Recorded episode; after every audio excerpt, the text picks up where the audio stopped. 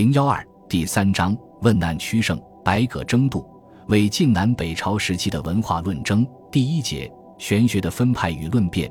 玄学形成于曹魏正始年间，从汉末轻易演进而来的清谈与玄学相结合，兴起了一股正式玄风，乃至两晋盛持一时。自中朝贵玄将左称圣，因谈于气，流成文体，并对当时社会产生了深刻的影响。一正史之音与玄学的产生。正史年间是玄学正式创立的时期，谈玄说理蔚然成风，正史名士纷纷卷入其间，史称正史之音。玄学又称形而上学，是用纯思辨的方法来阐述对经验之外的各种问题的看法。在正史之前，玄学思潮即已出现。汉魏之际，继父于刘表的荆州学派和魏明帝太和初年时名士荀粲等人便开阐虚论玄之先。不过，玄学到正始年间才最终形成，这又有其深刻的历史背景。正始年间正是曹魏集团与司马氏集团斗争最为激烈的时期。魏明帝曹睿死后，遗诏宗室曹爽和太尉司马懿共同辅佐少主齐王曹芳。曹爽受顾命拜大将，都督中外军事。幼帝继位后，又拜侍中，总揽朝廷军政大权。又委其弟曹熙为中领军，曹训为五卫将军，曹彦为散骑常侍侍讲，其余诸弟皆以列侯侍从，出入进榻，对司马懿构成严重威胁。然而，曹爽远非司马懿的对手。司马懿辅政三曹，长于疆略，多有权谋。史书称其内忌而外宽，猜忌多权变，在数十年的政治生涯中养成了藏而不露的个性。当他面对曹爽咄咄逼人的攻势时，一面称病不朝，一面暗中布置密加防范。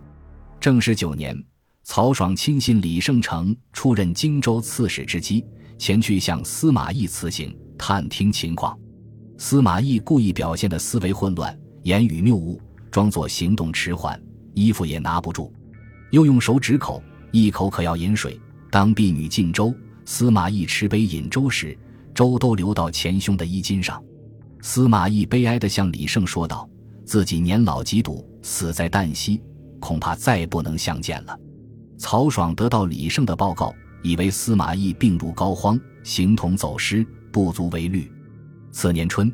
曹爽兄弟陪同齐王曹芳离开洛阳城，去高平陵夜祭明帝。司马懿以迅雷不及掩耳之势关闭洛阳城门，占据武库，控制禁军，发动兵变。同时上奏太后，弹劾曹爽背弃顾命，败乱国典，结党专权，欲行谏代。无能的曹爽犹豫不决，自谓尚能不失富家翁，束手就擒。不久。司马懿即以谋图神器、大逆不道的罪名，将曹爽兄弟以及何晏、丁密、李胜等之党全部诛杀，一祭三族。大司农桓范对昏聩无能的曹爽曾痛哭说：“曹子丹家人生如兄弟，独儿，何图今日坐如等族灭矣？”正是在司马氏即将取代曹魏政权这样的复杂尖锐的社会矛盾下，正是玄学产生了。对玄学理论化、系统化做出贡献的学者，当首推何晏、王弼。何晏，字平叔，南阳宛人，东汉大将军何进之孙。晏母改嫁曹操，晏被曹操收作养子，但他在曹魏政权中长期得不到重用，直至正始年间，曹爽秉政，才被启用，是散骑侍郎、千事中尚书，主选举。何晏于正始年间倡导玄学，并成为清谈领袖。他曾著《老子》，后见王弼的《老子注》，比自己之著更为精道，遂改写为《道德二论》。今何晏之二论已佚失，仅在《列子》书中张占注引有一些片段。何晏还撰有《论语集解》。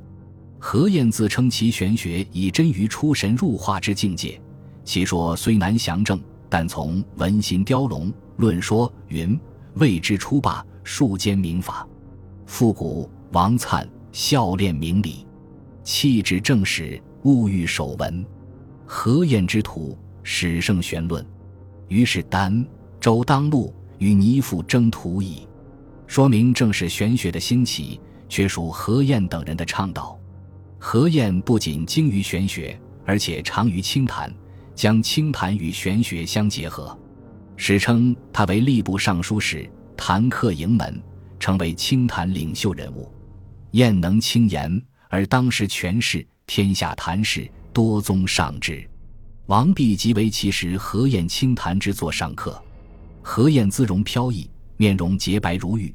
魏明帝曾疑其是傅粉之故，于炎炎夏日邀何晏吃热汤饼，晏吃得满头大汗，撩衣擦脸，面色皎洁如故。后因与名士饮酒作乐，不分昼夜。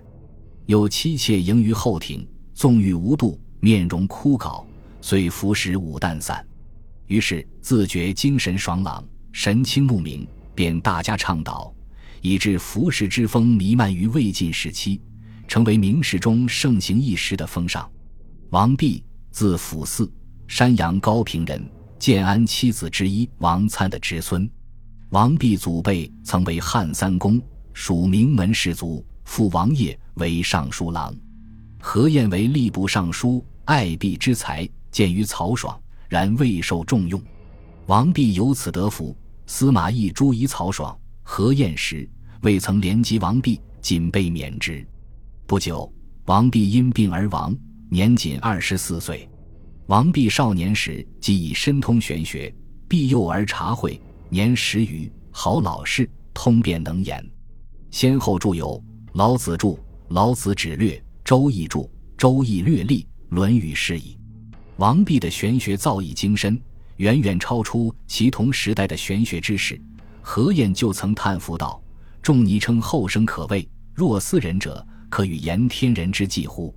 正是玄学的奠基者石英首推王弼，但因何晏亦赞同王弼的思想观点。而且在清谈中十分推崇王弼，因此后人在论及正史玄学之形成时，皆以王和并称。正史年间的玄学知识，除王弼、何晏外，还有裴辉、傅古、荀粲、夏侯玄、钟会等人。裴辉，字文季，河东闻喜人。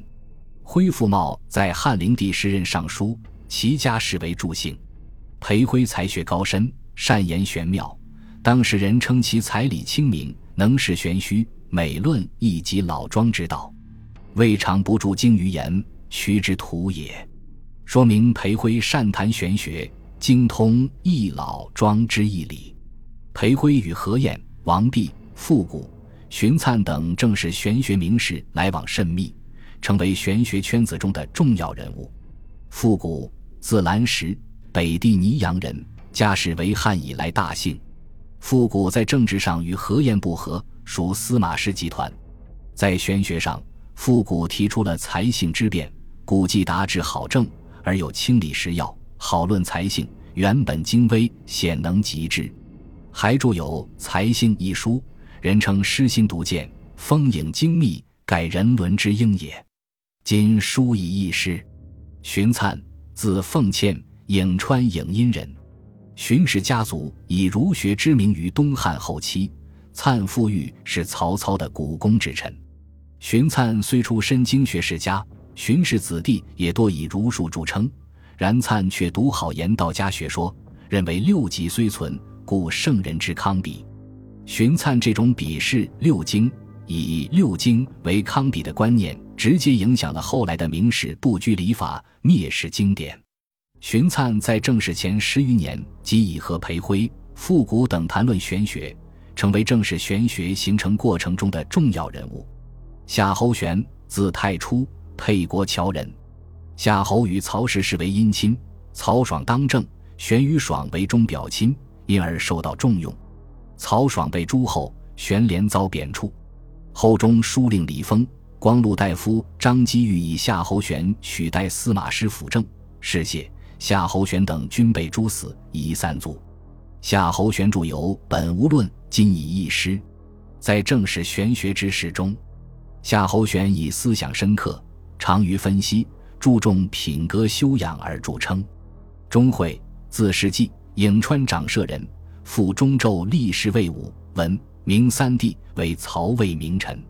钟会于正史中受重用，此后接连升迁。灭蜀后，因与蜀将姜维勾结谋反，失败被杀。钟会青年时与王弼、何晏、傅古等相识，尤其与复古就财性问题多有讨论，进一步发挥了财性之辩，并著有《四本论》，会论财性同义，传于世。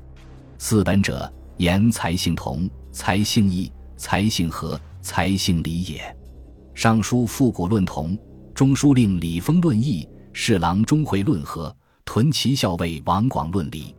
由于四本论已译，其详细内容不得而知。但东晋时，才性四本为玄学谈理之重要命题。正史玄学的主要形式是清谈，即以究天人之际的玄学义理为内容，众人相互辩难讨论，将义理谈论透彻。当时，玄学知识涉及的主要命题有以无为本、言义之辩。圣人无情说、才性之变等，通过对这些命题的问难结辩，原道于儒，在一定范围内排挤了儒家的地位。从这一意义上说，正史玄学在魏晋南北朝思想史上占有十分重要的地位。此后，两晋名士对正史玄风追慕不已，亦不足为奇了。本集播放完毕，感谢您的收听，喜欢请订阅加关注。主页有更多精彩内容。